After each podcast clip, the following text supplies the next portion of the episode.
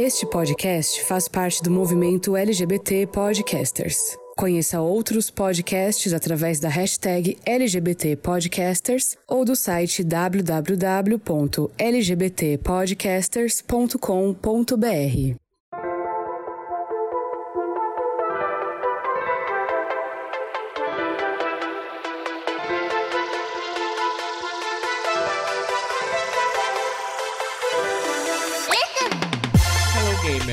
vocês estão? Todos estão bem? Aqui tá tudo bem. Hoje estamos aqui para mais uma edição sem a presença de Ângelo, por isso que estou começando. Ah, não, mentira, ele tá aqui. Olá, Ângelo, como você está para mais uma edição do GamerCast? Preparado? Eu estou aqui já com mandando um zap pro RH sobre mau comportamento de funcionários aqui. Ah, eu acho bom, viu? Porque essa galera é abusada. Essa galera acha que o, o- a carteira de trabalho segura ela pro resto Então. da vida, né? Coisa. A pessoa vira supervisor de call center e, e o poder sobe a cabeça. Ai, ai, a pessoa acha que, né? A pessoa acha que é relações públicas, acha que pode sair falando as coisas dos outros pra todo mundo. Enfim, você tá bem aí, seu Bernardo? Como que estão as coisas por aí? Tudo calmo? Aqui tá tudo na mesma. O vizinho aqui escutando música gospel agora. Bem na hora que a gente sempre. Ah, menina. É, sempre quando a gente. E aqui é um pouquinho de tudo. É um pagode, é um Pablo Vittar, tava tocando Ira daqui a pouco. E começou um louvor aqui. Ecléticos, né? Tomara que não vaze o áudio, né, gente? Mas é assim, Tem que variar, né? Tem que variar. coisa, né? Brasil é isso, é eclético. E você, Leona, como que tá em Holy Spirit aí? Ouvi dizer que rolou uns babados, né? Gente, Deixa, pra, deixa essa no off. Teve notícia que Leona apareceu no jornal da Globo. essa cidade é uma baixaria. E os homossexuais daqui agora inventaram de fazer sandices no banheiro do terminal rodoviário. Pensa, que lugar higiênico, como os gays são higiênicos, né? Eu amo. Esse povo animado, eu adoro. Mas tá tudo Inclusive, você estava lá, né? Me respeite, eu tava só gravando. Eu, hein? eu era, só queria só ganhar o dinheirinho no OnlyFans. Como diria a Flora, mas que velha safada. Ai, gente, aqui tá tudo na mesma. Essa semana, graças ao Lorde, eu trabalhei igual uma desgraçada. Tô viva. Tá sentadinha na cadeira hoje. né? Hoje eu tô sentadinha na minha cadeira gamer, porque pra quem não sabe, a tia tava gravando os últimos seis podcasts no chão, toda enculpada. Pagando os pecados. Ela levantava, parecia a, a véia de qualquer filme da Disney, A corcunda de Notre a Dame. própria. Eu levantava toda quebrada e eu já não tenho uma idade que eu possa ficar né, nessas condições. Não que eu seja velho, eu tenho apenas 19 anos. Mas eu Ah. estou sofrendo com o tempo. A gravidade vai chegando. é, a partir dos 19 ela tá, já tá me afetando, gente. Então ela É, tá é aqui com a cadeira gamer dela, ela ficou sem Bem confortável. ela ficou sem comer? Ela ficou. Mas ela tá sentada. sentada. Você tá ouvindo Spotify? Cadê o contrato? Where is. Mais uma semana, mais uma semana a gente aqui, mais uma semana a gente reclamando dos Correios que extraviou o nosso contrato de exclusividade com o Spotify. O correio tá tão ruim que eles estão afetando até o sistema de e-mails. A gente entende É, o Spotify, mas a gente ainda tá aguardando. É, reencaminha, por favor, para nossa casa. Obrigado, né? E o senhor, senhor Denis, como você está? Eu tô bem também, viu? Tirando aqui São Paulo, que é uma loucura, né? Que chove, que faz calor e tudo isso ao mesmo tempo, a gente tá bem também. Tá tudo tranquilo, tudo certo. A gente tá bem caçadora de Pokémon essa semana novamente. E seguimos aí. Pokémon. E hoje, hoje a gente tem aqui um uma convidada super especial, super, super cult, assim. Tô me sentindo quase que Marília Gabriela em entrevista, né? Então, hoje a gente tá aqui com a convidada Amanda. Pra quem não sabe, Amanda é uma desenvolvedora de jogos, tem aí a sua própria desenvolvedora, é professora, é redatora de algumas páginas aí na internet. Olá, Amanda, como você está? Conta aqui pra gente, pra quem não te conhece. E aí, gente, tudo bom? Como é que vocês estão? Tudo certo aqui, né? A gente é tudo isso, mas é salariado também, então a gente tá chegando no domingo. Porque aqui, os boletos. é, vêm, os né? boletos, che os boletos chegam e eles não descansam. Os correios não, não param de funcionar para isso, né?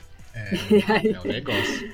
Exatamente, por isso que a gente tá aqui tentando né, fazer o nosso aqui para poder sair desse, desse mundão aí, mais é, de cabeça erguida, né, gente? Sim, sim. Porque tá difícil, 2022 é 2021 Requiem. E a gente tá na luta ainda, mas aí esse, esse ano espero que mude as coisas um pouquinho, principalmente pra gente que é mais legal aí. E Vai mudar, vai mudar. é, com mais respeitando todas as, as- como eu diria na minha época, as tribos, né? Isso.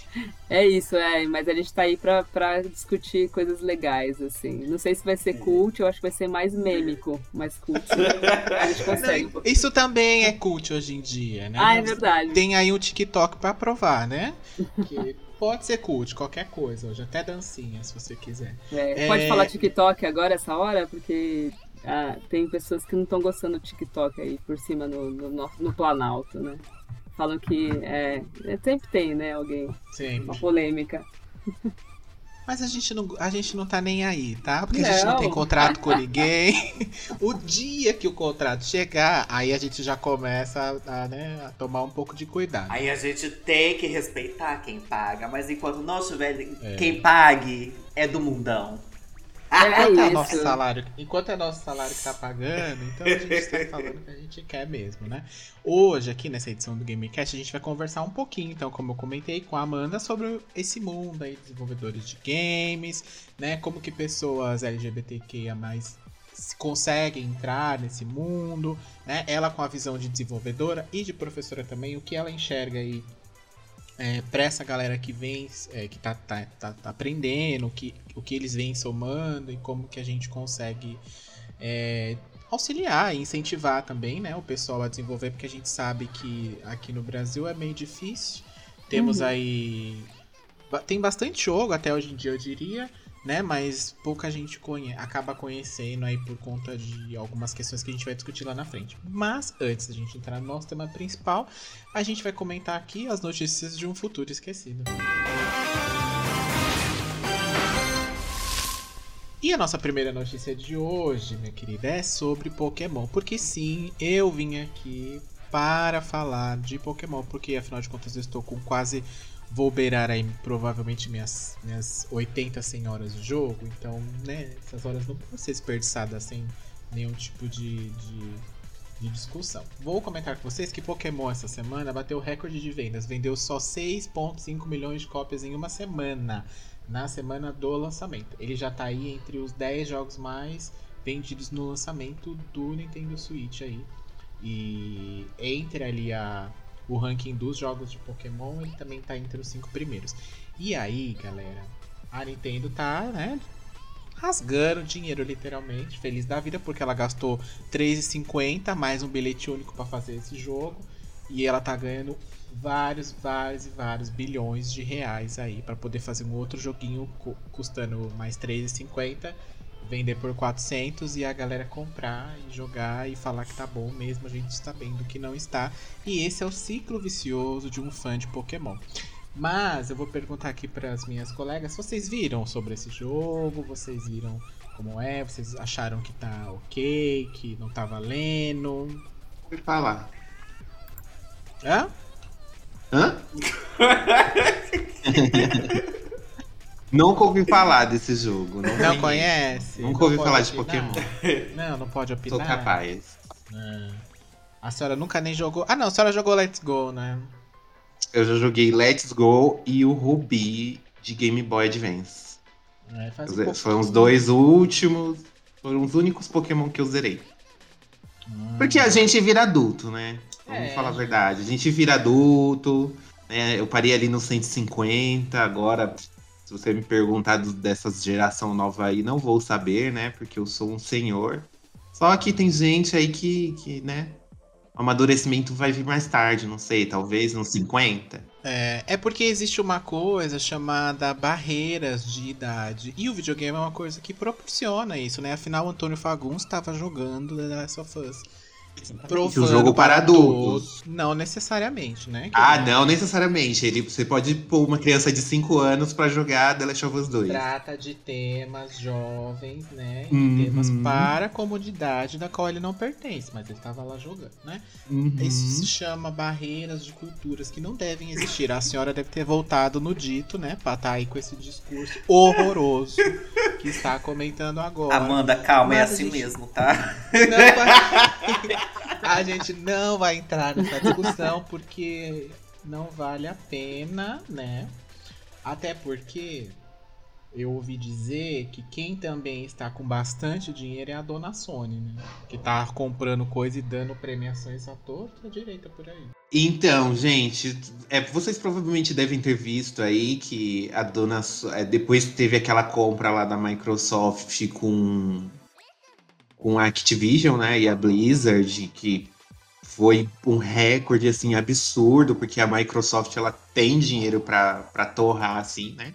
Uma das maiores empresas de tecnologia do mundo, faz também vários software, não é só joguinho e tal. E aí todo mundo ficou cobrando uma resposta da Sony, tipo, nada a ver. É, Ai, mas, nossa, Sony, você não vai fazer nada aí que não sei o que, e blá blá blá, blá blá blá. Só que a Sony também está se movimentando ali, né? É, por, por trás. E eles anunciaram uma semana depois. É óbvio que isso não é uma resposta à questão da Activision, porque essas negociações bilionárias não acontecem Sim, em né? uma semana. E só que eles anunciaram que compraram a, a Bang. A Band, é Band, né? Que fala. É Band. Não é a emissora, né? Porque. Não vai ter Faustão no Playstation. Não vai ter Faustão no PlayStation. Eles compraram a Band, que é ninguém mais, ninguém menos do que a produtora do- dos primeiros Halos e também de Destiny, né? Uma série que tá fazendo muito sucesso. Ela é tipo GTA V, ela foi lançada há, 30, há mais de 84 anos. E tá aí até hoje recebendo expansão e recebendo novas missões e fazendo dinheiro. É aquela empresa que faz dinheiro com um jogo só. E a Sony, ela quer entrar nesse mercado, por isso que aca- acabou comprando a Band. Só que os funcionários da Band, né, quando, como agora eles não são mais não são mais produtores independentes, eles têm que dar é, respaldo, né, à, à dona, a senhora Sony Entertainment.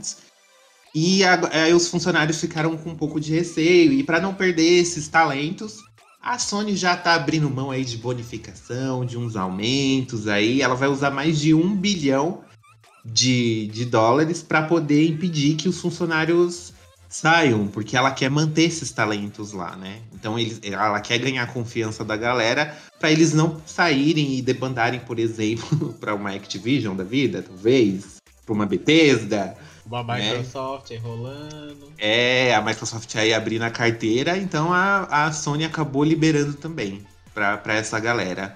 Deu uma vontadezinha de ser um funcionário da Band? Deu uma Claro. vontadezinha, né? Se eu ganhasse É que ele- 10 dólares, do jeito que o dólar tá caro, se eu ganhasse 10 dólares desse 1 bilhão, já tava. Já comprava minha Ah. casa aqui no Brasil. Sim. Você sabe que engraçado, né? No Brasil as pessoas pedem pra não sair do emprego. Lá as pessoas estão. A empre... O empregador tá pedindo para as pessoas não saírem, né? Um Ah, negócio é. meio doido, né? Um dia, quem sabe, a gente chegue, Ah, né? Ah, não. A, a gente. A gente. É, né, eu fico pensando isso que a gente quem produz a, a, o, o- a, a marmita, né? Sim. Então vamos, não vai vir pra cá esse dinheiro. Tudo é parte da mesma coisa, é isso que eu tô tentando falar. Sim, sim. No final. A gente tem que se, se ferrar pra lá dar certo. Né? No final é, É- só é aquela galerinha lá que ganha. É. Exato, exato. Só os supervisores. e as... É, não, é. Mas, falando em PlayStation, em jogos e dinheiro e dólar e bilhões de reais, que aqui a gente só fala de bilhões, né? Porque a gente tem muito dinheiro. Então, o Leon, ouvi dizer que rolou aí um. vai rolar- Você que gosta de comprar seu joguinho na pré-venda antes dele entrar em promoções, você pode se surpreender com o preço, né? Então, pra você, gamer safada, ordinária, que voltou na coisa, o seu presente agora, ó. Nessa, u-. Nessa última semana, A distribuição de licenças do uso de softwares importados foi o tema, né, de discussão no Conselho Administrativo de Recursos Fiscais.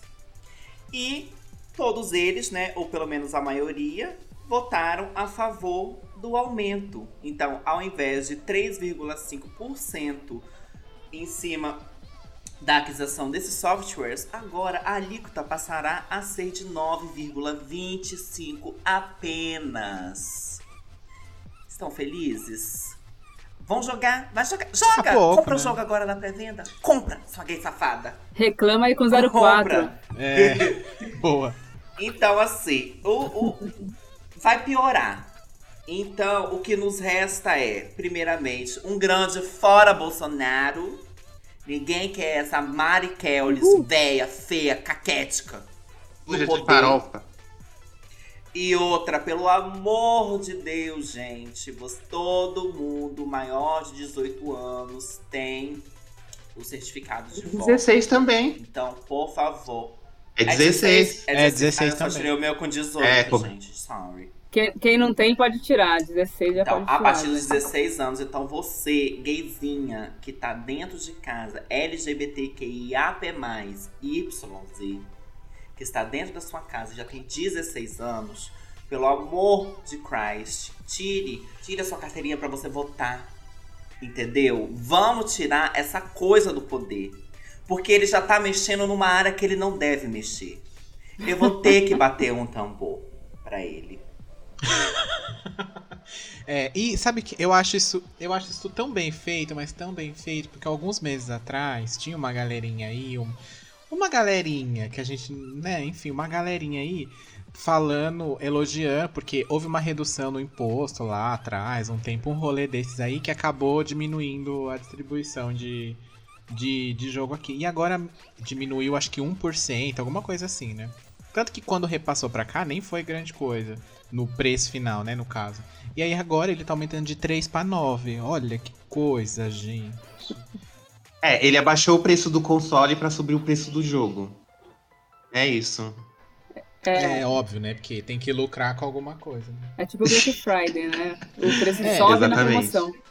Sim. E o, e, o, e o pior é que, tipo, não é um aumento de, tipo, ah, 1, tantos por cento ou 2. É um negócio de mais de 6%, gente. É muita coisa, muita. É tipo, é muito. O repasse final vai, vai pra muito mais caro. Tipo, se o jogo custa, sei lá, 300 reais, ele vai pra quase 500, se você for fazer o cálculo aí. Uhum. 400, 500 reais. Aí, se pagar 500 reais num jogo. amigo, E vale reforçar que todas as empresas fazem o- a tabela de preços deles é baseada no dólar. Porque Sim. muita gente pede para que os preços sejam ajustados de acordo com a realidade do país. Mas as pessoas precisam entender que vocês não têm medo do comunismo, vocês não têm medo do, do socialismo, vocês não querem um país capitalista.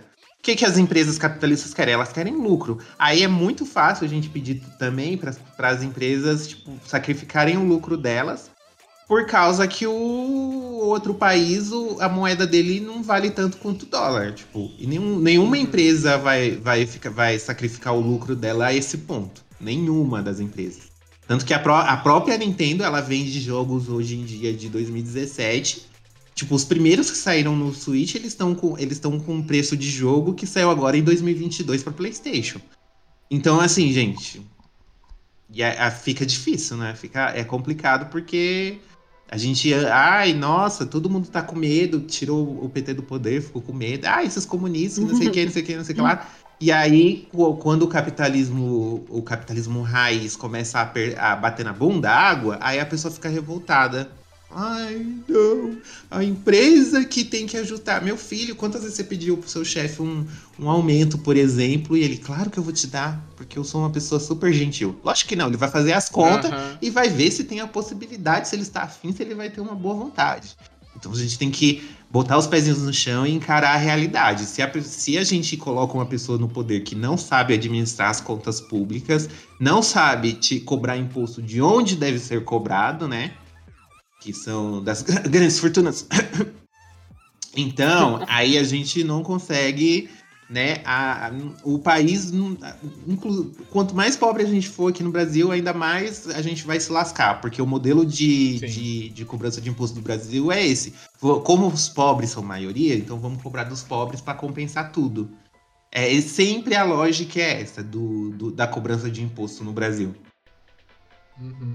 É, e a, e a questão, ah, a gente tá falando aqui sobre jogo, que no final dos pesares ali é uma coisa supérflua. É, não é essencial. De uma sobre, da sobrevivência de uma pessoa. Mas não vai muito longe, não, gente, porque olha a inflação, aonde tá. Justamente. Olha o preço das coisas que você vai no mercado, por exemplo, comprar, o que você comprava antes por R$1,50, você tá pagando 4, 5 reais. No mesmo produto, na mesma qualidade, às vezes até inferior, porque ele teve que diminuir o custo para fazer, para poder repassar e ter um mínimo de, às vezes mínimo de lucro em cima, enfim, né?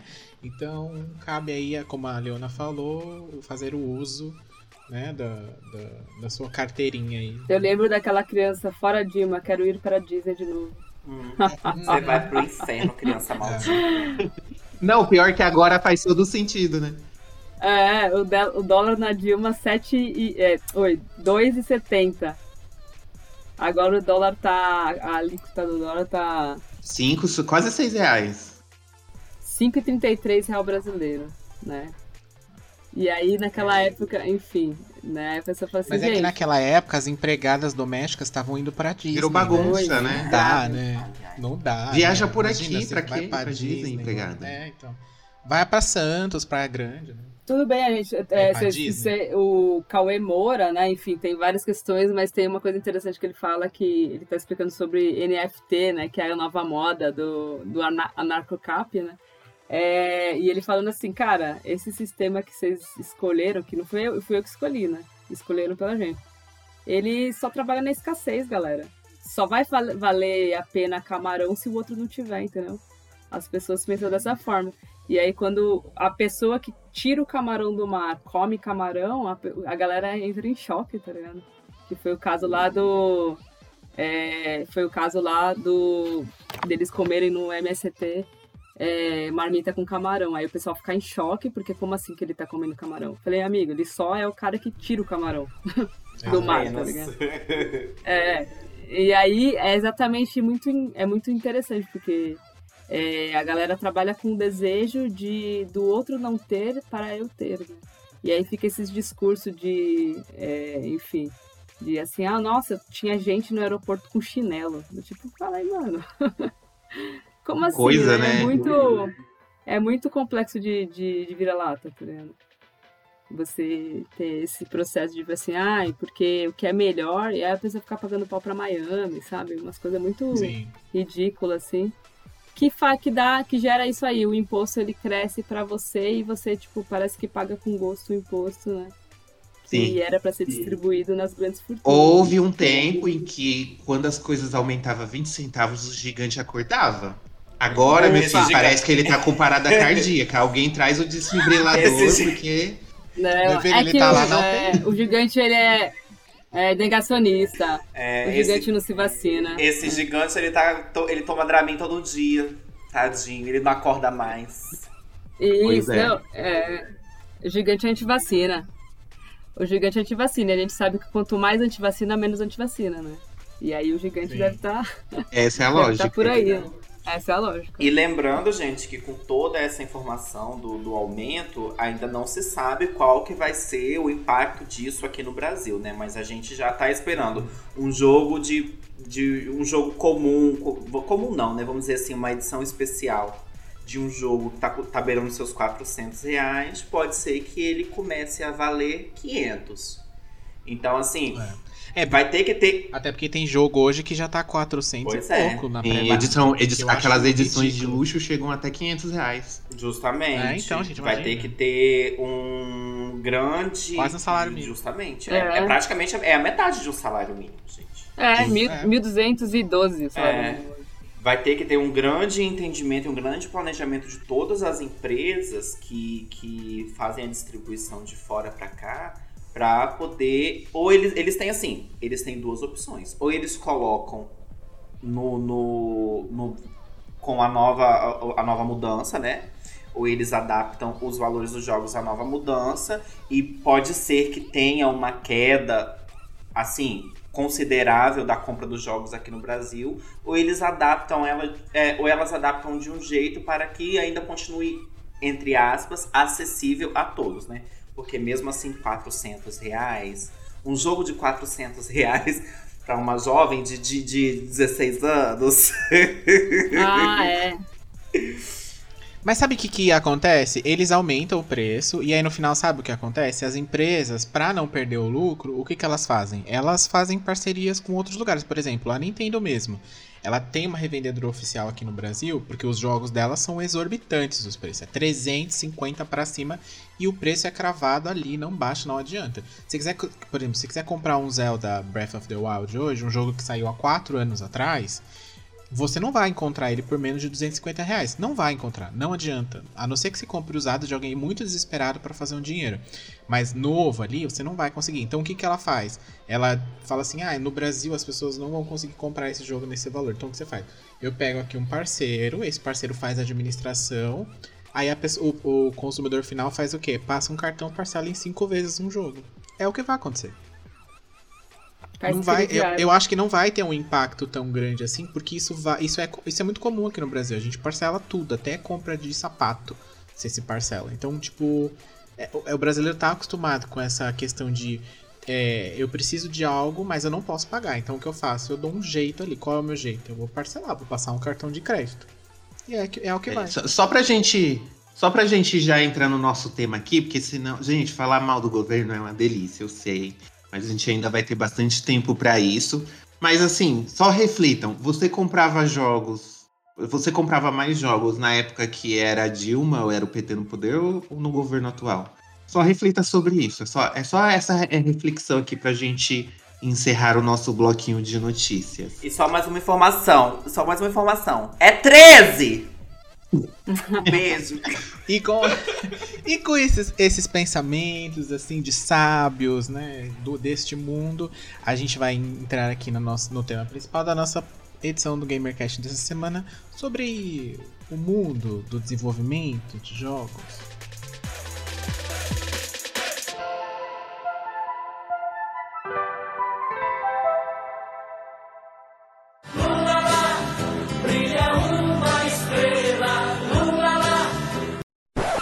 To the GamerCast.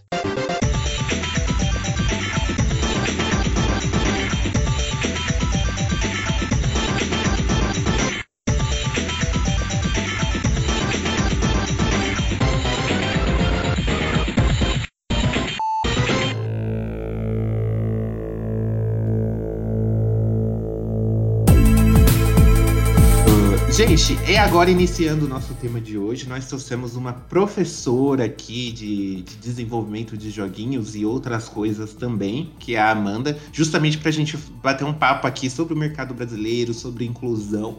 Então a gente vai ter aqui literalmente uma aula sobre o mercado de joguinhos.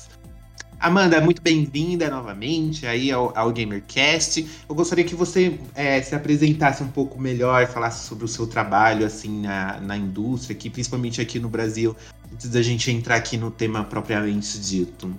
Bacana, pessoal. Então, meu nome é Amanda, né? Eu sou mais conhecida como Prof. Amanda mesmo, enfim. E, e eu, eu me formei, a primeira facul que eu fiz foi publicidade e propaganda, né? E a gente sabe que os jogos eles são um, um meio de uma mídia de publicidade, então para mim sempre foi interessante porque eu comecei a infância assim nos, nos jogos de 8 bits e 16 bits, né? Eu tenho quase 40 anos. Então eu fico ouvindo vocês, eu fico pensando assim, nossa, né? Tipo, é, lá, lá naquela época, né? O que, que você tinha?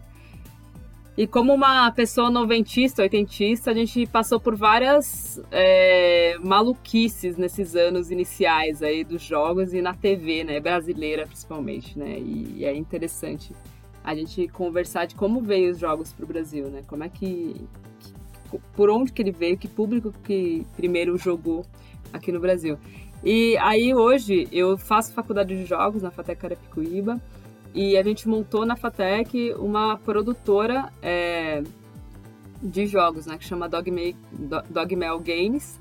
E a Dogmail Games está bem no início, assim, e além disso eu trabalho como colunista da Media Ninja, na parte de tecnologia, junto com umas manas, é, que chama a Colu, é, a, a Colu Ninjas, né, a gente chama, costuma nos apelidar assim, que a gente trabalha com tecnologia mais do ponto de vista é, de mulheres cis e trans.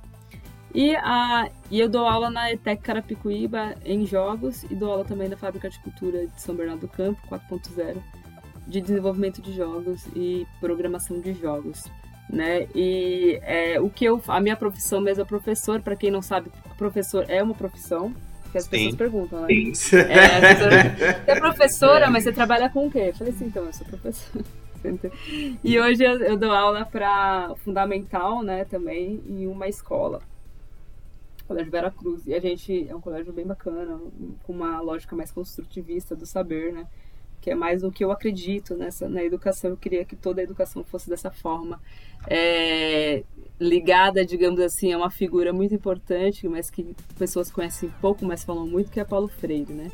Então, é, é, partindo de Paulo Freire, onde ele fala que todo mundo é um mediador de conhecimento, todo mundo é um conhecedor, é uma pessoa que pode passar conhecimento para frente, a gente consegue estabelecer aí um, uma, um diálogo interessante sobre como é que eu gostaria que fosse esse desenvolvimento de games do Brasil. Não só eu, mas eu acho que só você ter um mínimo de consciência você já consegue entender que existe uma potência no Brasil de, de criação de jogos que não é muito explorada, mas que está caminhando para um, um lugar legal, assim, de pessoas que estão pensando sobre isso, né? Você acha que falta um pouco de, de visão como negócio? De- de- o desenvolvimento como um todo, Uhum. publicação e venda, enfim.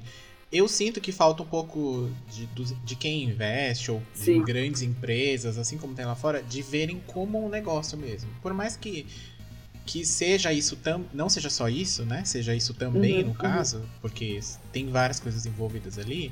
É, eu acho que eu vejo que falta muito, porque é o que a gente conversou um pouquinho aqui em off. Uhum. Você vê pouca divulgação ou quase nenhuma. Às vezes o desenvolvedor é uma pessoa que, sei lá, você monta um. um tô aqui especulando. Eu vou Uhum. montar aqui o estúdio de desenvolvimento. A gente vai montar o GamerCast. Aqui vai ser um estúdio que vai fazer jogos. Uhum. E aí eu tenho lá um exemplo: a Leona que desenvolve, o Ângelo que vai fazer os roteiros ali, discutir os assuntos que a gente vai colocar no jogo. Uhum. E eu que vou ajudar a Leona a programar. Quem vai divulgar isso? Quem vai levar atrás de patrocínio, atrás de investidor?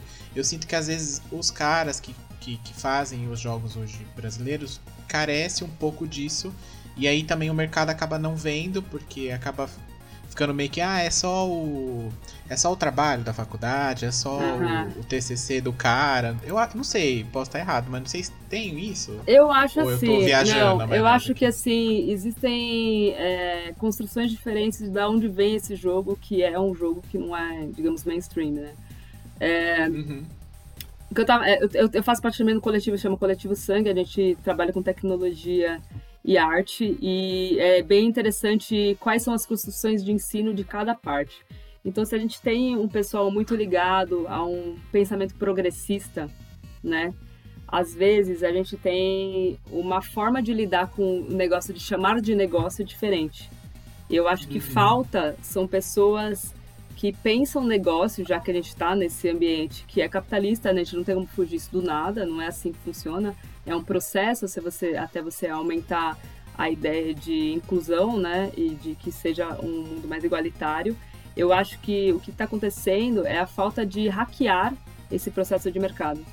É, se Tá. você tem um, um ponto de vista que é sempre heteronormativo do que é mercado e você não tem uma outra construção do que é mercado em outros pontos de vista, né? Então, por exemplo, a gente transformar, a gente entender empreendedorismo, que é uma palavra que particularmente eu não gosto de, de empregar porque ela pode ser vista de várias formas, né?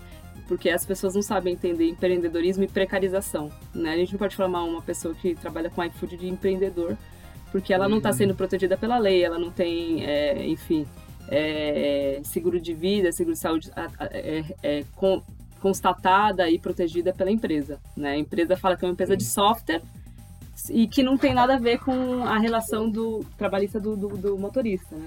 Então, eu não gosto muito de usar essa palavra empreendedor no Brasil, eu acho que em nenhum lugar, na verdade. Porque ela é vista como se, tipo assim, meritocraticamente. Então, eu acho que é o ponto de vista da meritocracia que tem que, que, tem que ser bem é, óbvio, né? Então, não é assim que do nada você sai correndo e consegue o seu aqui no Brasil. Sim, é o que sim. passam pra gente que é possível, isso aqui não é possível. É, É. Jogado cada um por si. Eu acho que o que tem que acontecer é que a visão de negócio de games tem que vir junto com a visão de inclusão de games.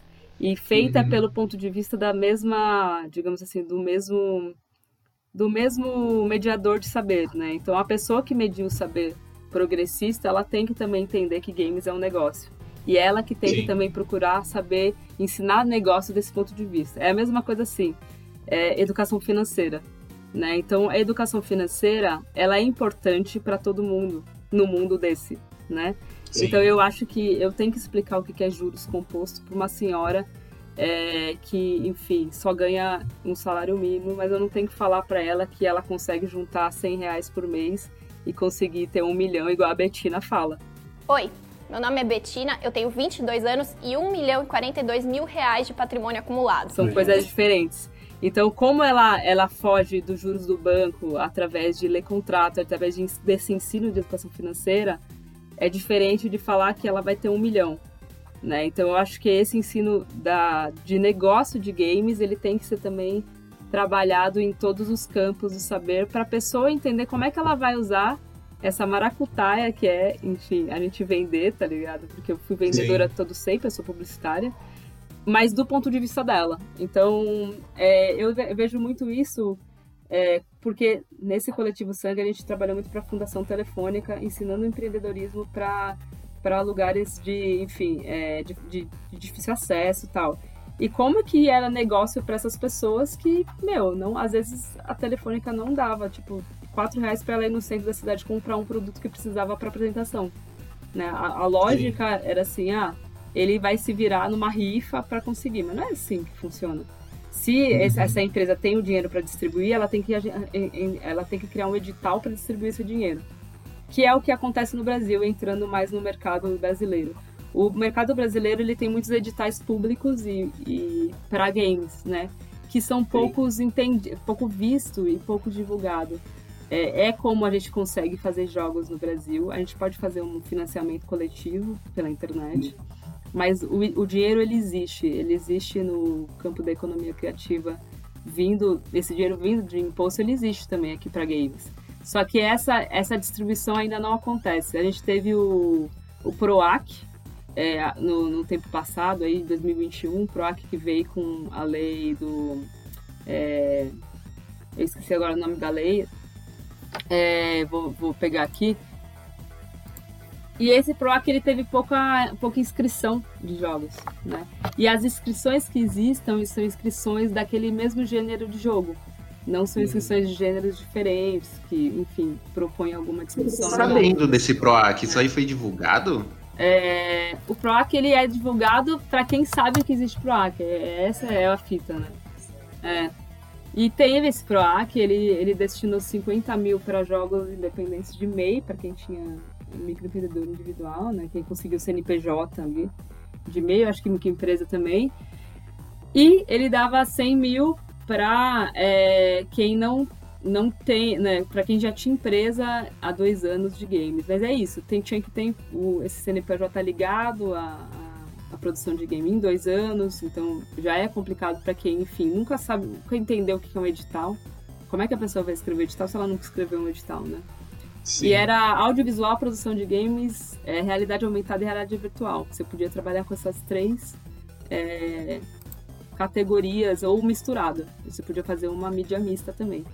Então, isso ninguém sabe. E, e pelo, pela a discussão interna que eu, eu tive acesso a uma pessoa que sabia, que trabalhava né, é, internamente nisso, não teve muita inscrição. Então é, foi uma grana aí que é 50 mil é, é pouco dinheiro para fazer jogo, a gente sabe. 50 mil é. é. Mas para quem a gente não tem nada, né? Já é bastante coisa, porque normalmente os jogos são feitos em Gen, né? Gen de faculdade, que todo mundo faz de graça, né? Então, tipo, a galera junta, se junta em, em, em, em enfim, nesses concursos, fazem jogos e são feitos naquele momento de graça, né? E 50 Sim, sim. mil já é uma parada. Então foi 1 milhão 250 é, mil foram destinados para essa parte do edital do PROAC.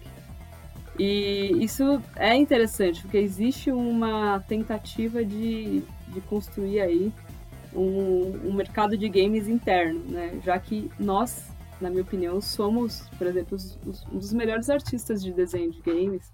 É, tem muito, tem muito, eu não gosto de falar muito a palavra talento, mas tem muita técnica aí perdida, sabe? E que a pessoa chega e fala assim, ah, isso aí não é pra mim, porque tem que estudar. E, e tem sempre essa lógica que envolve, assim, que no Brasil as, as profissões são divididas em- entre classes sociais e pessoas que não é. Eu não acredito muito em dom, porque senão nem seria professor, entendeu? É, mas é isso, eu acho que o mercado de games ele tem uma capacidade, eu acho que ele vem muito pela publicidade e muito por um mercado infantil de games. O Brasil ele é muito forte em mercado de games por aplicativo, né? Por, é, por celular. O Bra- Aham. é, Sim. o Brasil, ele é um. O brasileiro, ele tem um perfil específico que é, na, na sua maioria, tem bastante. é, mulheres e pessoas pretas, elas são a maioria dos jogadores, né? Mas não são a maioria dos desenvolvedores. É, essa, esse que é a grande discussão. né? Pelo, pelo que, pela nossa, sua explicação aqui, então o problema do mercado de games aqui no Brasil é uma coisa que vai muito além, né? Do, da, da- só da questão de produzir o jogo. Teria que fazer uma reforma muito mais profunda, que inclusive ia abranger e ia ajudar não só o mercado de games, Sim, sim. mas como também é, É, outras exatamente. áreas. Eu acho que né? quando a gente tem, do por exemplo, as mercado. pessoas. É, é é uma disputa de ideia, né? Então, as pessoas que são envolvidas no mercado, elas têm um, elas têm um tipo de pensamento que às vezes ele diverge da pessoa que quer a inclusão, né? E como que a gente quer que quer a inclusão, que é progressista, consegue entrar nesse pensamento de mercado, mas sem ser atingido de uma forma, né, tipo assim, é como se você fosse implodir o que você quer, mas por dentro, né?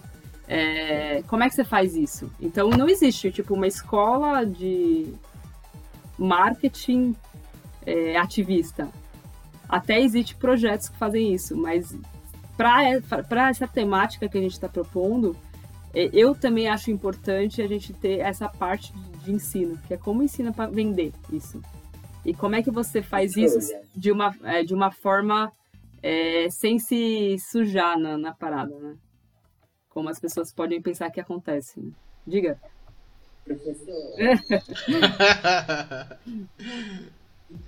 Professora.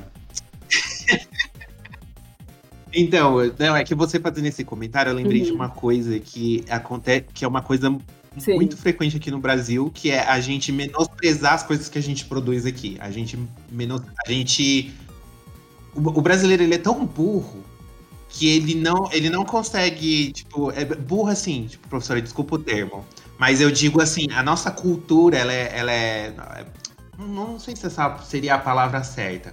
Mas os nossos, o nosso costume atual, assim, eu acho que é um costume burro, por quê? Sim, Porque, por exemplo, é, todo país que Uhum. investe na própria cultura, seja ela música, games, qualquer coisa que seja produzido pelo povo ali internamente, acaba gerando lucro Uhum, posterior, né, a longo prazo. A gente pode tirar, Uhum. eu- quando você comentando dessa forma aí, é, eu lembrei da questão da Coreia do Sul. Que até uns anos atrás ninguém conhecia K-pop. O que, que era K-pop? E eu vi uma, uma Sim. reportagem falando que o governo injeta dinheiro na, Sim. na- em Muito. artistas para eles. Porque, por exemplo, se você lança um artista que canta Sim. música coreana, você tá divulgando a cultura do país. Então você vai atrair turismo para aquele lugar. As pessoas que gostam daquele tipo de música, elas vão que- querer conhecer os artistas, assistir show dos artistas, comprar Uhum. produto daqueles artistas. Então, se a, se a senhorinha lá fabrica uma camiseta daquele, daquele artista, ela tá gerando a Sim. renda dela, tá gerando emprego e tá trazendo mais dinheiro pro país. E tudo isso é gerado não só com dinheiro Uhum. dinheiro privado, mas com investimento do governo, dinheiro público. Que, que, é, um, que é, um, é um investimento que gera muito retorno pro país. Só que aqui no Uhum, Brasil, uhum. o que, que a gente faz com o nosso funk, por exemplo? O que, que a gente faz com. com. com tudo, assim? Tipo, É, é, ou- exatamente. Samba, pagode, tudo, tudo. É, A gente menospreza, a gente, a gente acha que só porque veio do Brasil não é uma coisa boa. E a gente. É, eu acho, é, tem discussões internas aí, né, nessa sua fala, muito interessantes que a gente pode subir aí, né? Mas pode falar, pode falar. Per- Termina a pergunta que eu já falei. Não, então, eu- só, só finalizando essa linha de pensamento, eu é mais entrando no que você tinha comentado mesmo. Enquanto a gente Uhum. não entender que, o- que o que a gente produz aqui também é bom, também pode crescer, também pode melhorar, a gente, a gente acaba ficando nesse limbo, né? Uhum. De produzir outras coisas além Uhum, de, de, tipo, milho, soja. Tipo, o Brasil tem potencial para ser muito mais do que uma potência de agro apenas. Lógico. É por É, isso que a Anitta não canta mais em português. Parafrasear, é, exatamente. Parafrasear a nossa amiga, né? Parafraseando a nossa amiga, o cão é muito bem articulado. É, É, mas, mas da onde vem esse cão? Aí, tipo, eu teria que voltar rapidamente uma, uma. Sabe aquele tipo visual de Raven? Eu vou voltar assim numa pá, questão histórica muito rápida. Se você quer ver o futuro, futuro, acha que assim vai ser melhor. que a gente é um país que foi construído com, com sangue de pessoas, né? Com mão de obra é, gratuita de pessoas sequestradas do outro continente, que é o continente africano. É, a gente é um país que é construído em cima da base da violência e a gente sabe que de indígenas e, e pessoas pretas que a cada dia morrem mais. A gente tem é um país que em 2020 cresceu 41% da morte de transexuais e travestis. Então a gente é um país que é baseado no fervor da violência. A gente é um país que é construído nessa base. E alguém, tá, tá- alguém, alguém tem que manter esse pensamento porque alguém está ganhando com isso. É, a gente tem um, um período histórico que é muito mal estudado propositalmente, que eu estou falando que você tem razão, mas a razão que você tem ela é ligada numa base histórica proposital. Ela não é uma, uma relação do indivíduo, não é o brasileiro que faz isso. Existe uma base bem forte para manter isso na linha, né? E que, posterior a, a, a, enfim, a Princesa Isabel ter assinado um negócio que, de certas formas, se manteve em várias partes, né? Do, do- a gente vê pessoas que estão em, em lógicas análogas à escravidão até hoje, né? É, depois desse período, eles falaram assim, beleza, como é que a gente, que que a gente faz com, esse, com, essa, com essa galera que a gente manteve em cativeiro, sequestradas, e o que, que a gente vai fazer agora com, esse, com essa galera? Porque eu não vou dar minha terra para ela, né?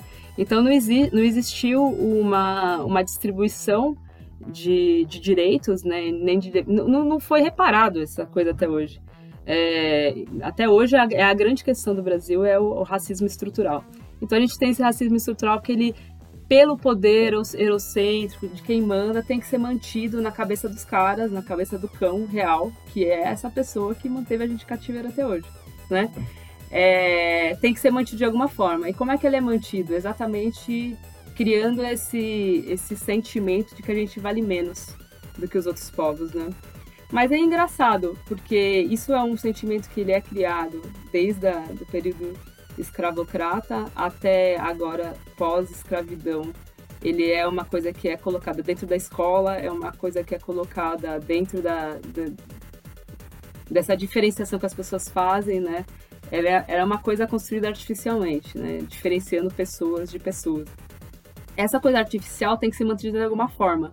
E o custo dela é a violência que você está falando, que é não é, valorizar a cultura que é própria, né? Que é, é uma cultura brasileira. Então, a gente tem uma, uma, uma intenção de não acontecer isso, né? Se você vai, vai ver o, o, Dudu- o, o Gregório, ele fez um filme, fez um- uma reportagem na, na HBO. Eu posso falar HBO aqui, galera? Nunca patrocinou a gente. Pode, quem sabe, É. vem aí, né? né? Quem sabe? A HBO, ela tem uma... O Gregório, ele tem um canal lá e ele fala sobre o Bebop, que seria, por exemplo, o que seria o K-pop do Brasil? Que seria, com certeza, o funk, né?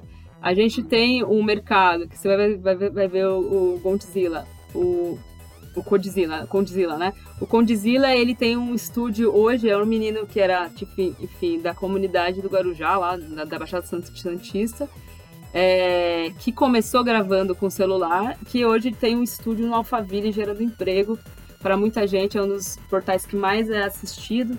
E foi, foi, foi por ele só, né? Foi, foi por, pela força da comunidade que aquilo aconteceu. Além de tudo, na verdade, a gente só se mantém. A, o- só, só, a gente.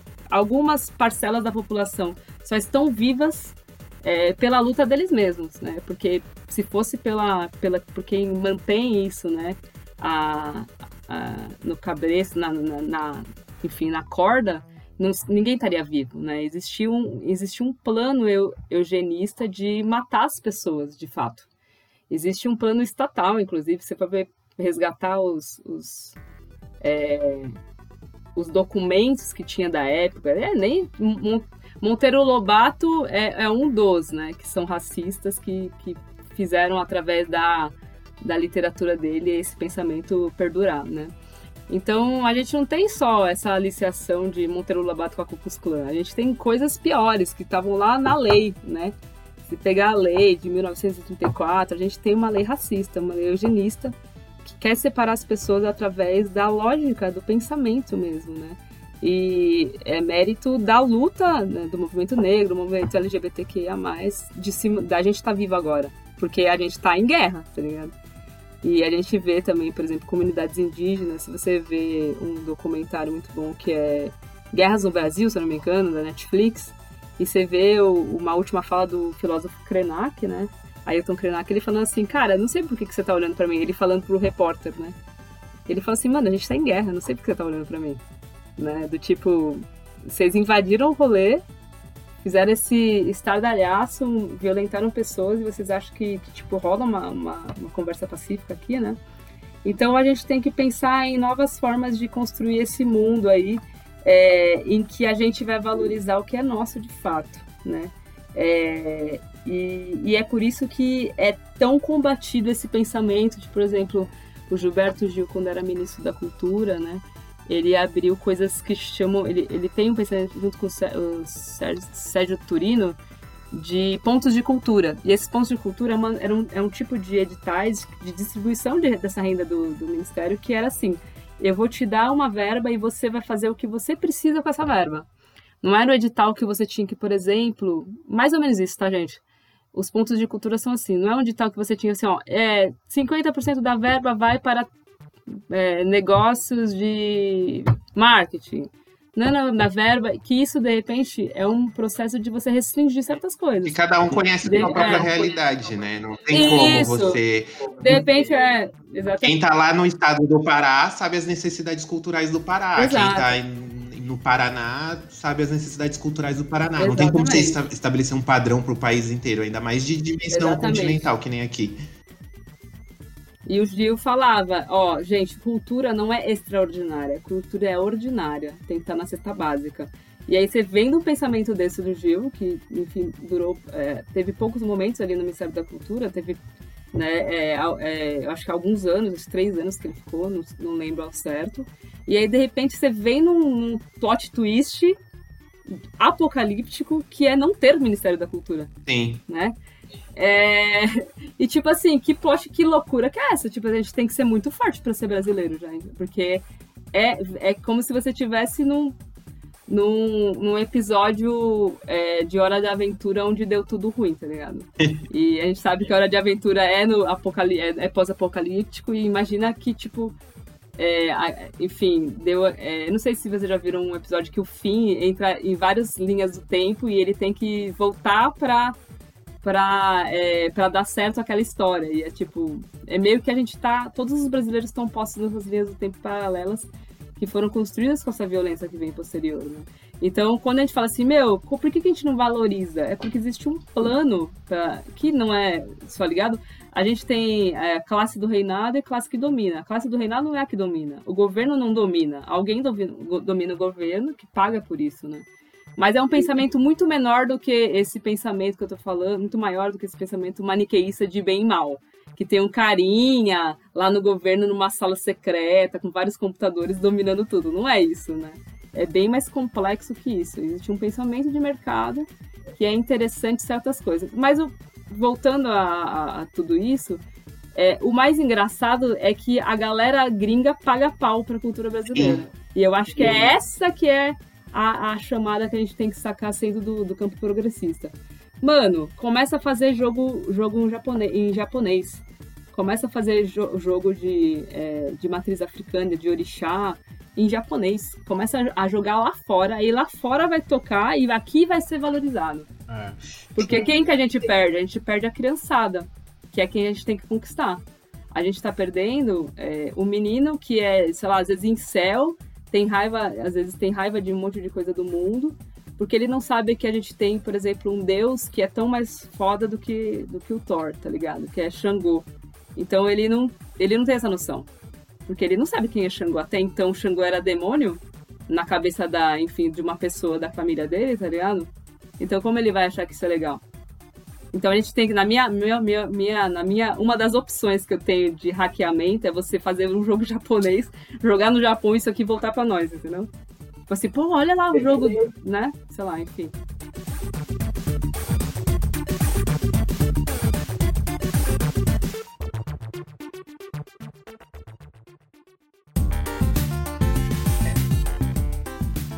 É, a gente vê muito disso. Por exemplo, o próprio Horizon Chase, que tem uma galera brasileira, fez muito mais sucesso lá Uhum. fora do que aqui. Teve o próprio que a gente comentou lá, o Dandara, também fez muito sucesso lá fora. E acho que por isso que vendeu o que vendeu aqui no Brasil, no caso. Porque algum gringo muito famoso deve ter pego o jogo e, jo e Sim, feito isso. uma uma live publish lá. famosa. e daí é. a galera fala. Não, "Ah, não, é foi uma brasileiro." publish. Ah, foi uma Foi uma publish. publish gringa que pegou. É. Ah, então. Eles viram o potencial. É isso que eu tô falando, entendeu? A gente não tem essa parte da ponte da publish. A gente tem uma publish que é a Dixel, algumas publishs aqui. A Dixel é, é- é- tem esse pensamento de trazer jogos não hegemônicos para dentro do mercado brasileiro, Uhum. que é brasileira, né? Sim. Mas o que, que acontece? A gente produz aqui o game e aí uma publish gringa vê a potencialidade disso. É. E, e cata. E às vezes, de repente, pode começar dessa forma, né? Mas eu queria muito mais que a galera do Brasil fizesse a publicidade. Mas não existe esse ensino de publicidade de games. É, tão forte, né? Por isso, você, desenvolvedor, eu tô esperando os RPG, né? J, os JRPG brasileiro, Os BRRPG. é, os BRPG. BRPG, né? né? Quem sabe bate lá na- no, no, no pessoal japonês, eles gostam, né? Tem tudo aí pra dar certo. Faz um RPG sobre. Não teve a, a, a série do Cidade Invisível? Dá pra fazer um Hum, RPG tudo, hein? hein? Com, com esse rolê aí do. Sim. Sim. Tem, a- tem o jogo da Índia, né? Também, que é, que é o pessoal brasileiro, que é um hack and slash lá, Ixi, que esse- a esse- protagonista é uma índia. Esse jogo já meio que virou lenda urbana, né? Não, não pesquisei mais sobre ele, mas eu nunca mais. Isso, Isso é foda, porque parece que parar no meio. A gente, a gente que é desenvolvedor, é isso, né? Você é desenvolvedor, mas você também trampa no, né, enfim, no McDonald's até É. no turno da noite.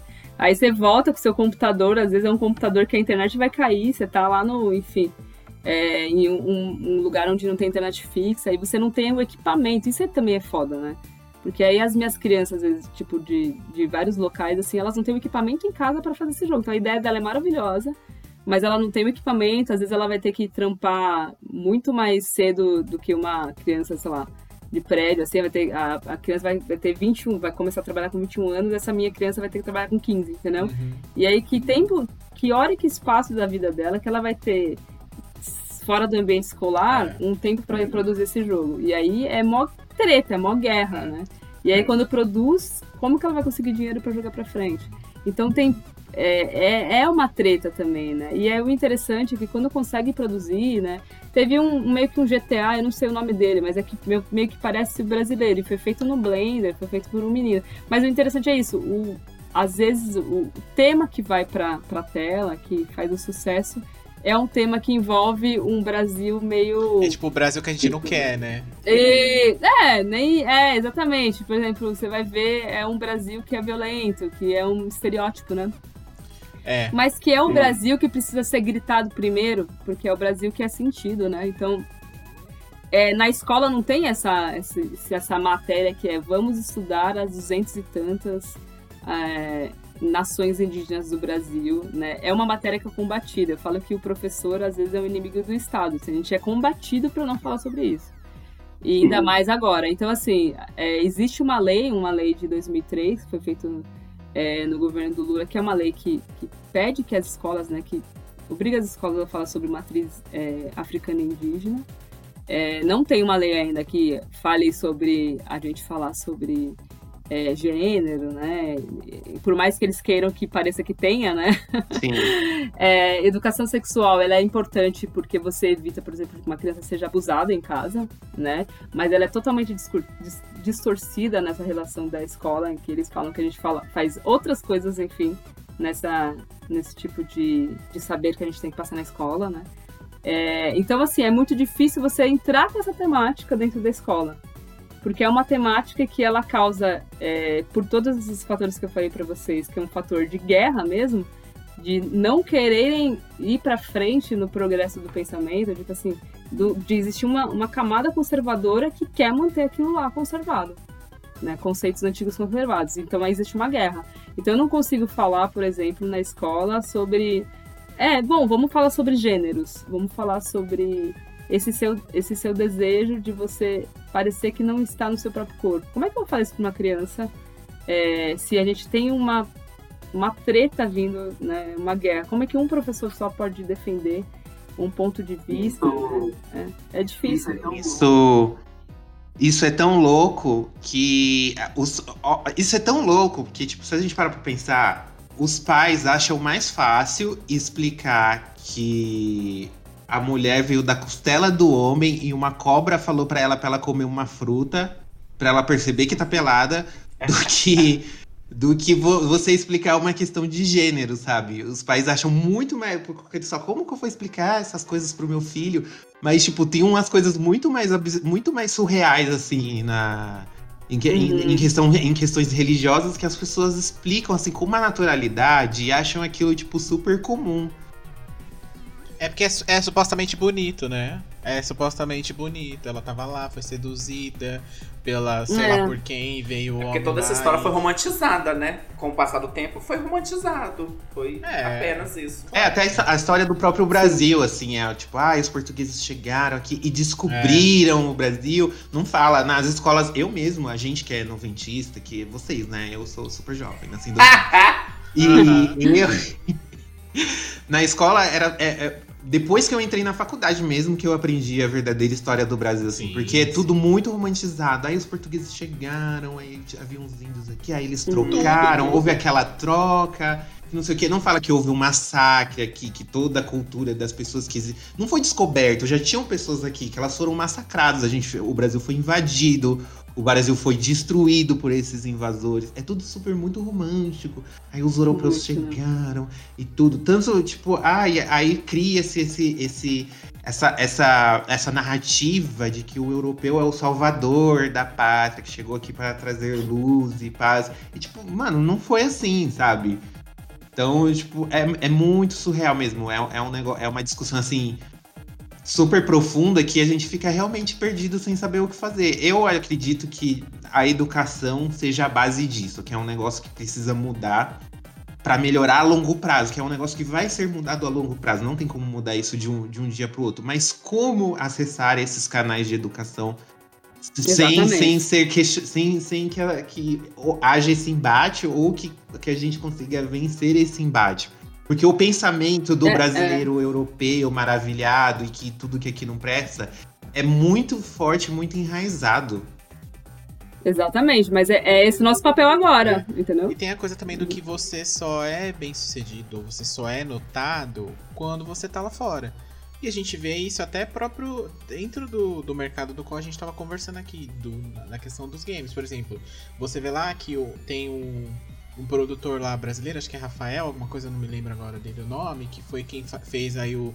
O, o último Kratos, né? War. É, então, aí, aí sim ele é notado, aí sim ele é visto, e, é- e aí o Brasil fala: olha que orgulho, é o brasileiro fazendo sucesso lá num puta jogo, sendo que se houvesse todas essas questões que a gente tava falando aqui agora, se ela houvesse internamente aqui no Brasil, ele tava produzindo o próprio Kratos aqui, que não seria nem grego, nem sexista e nem nada disso.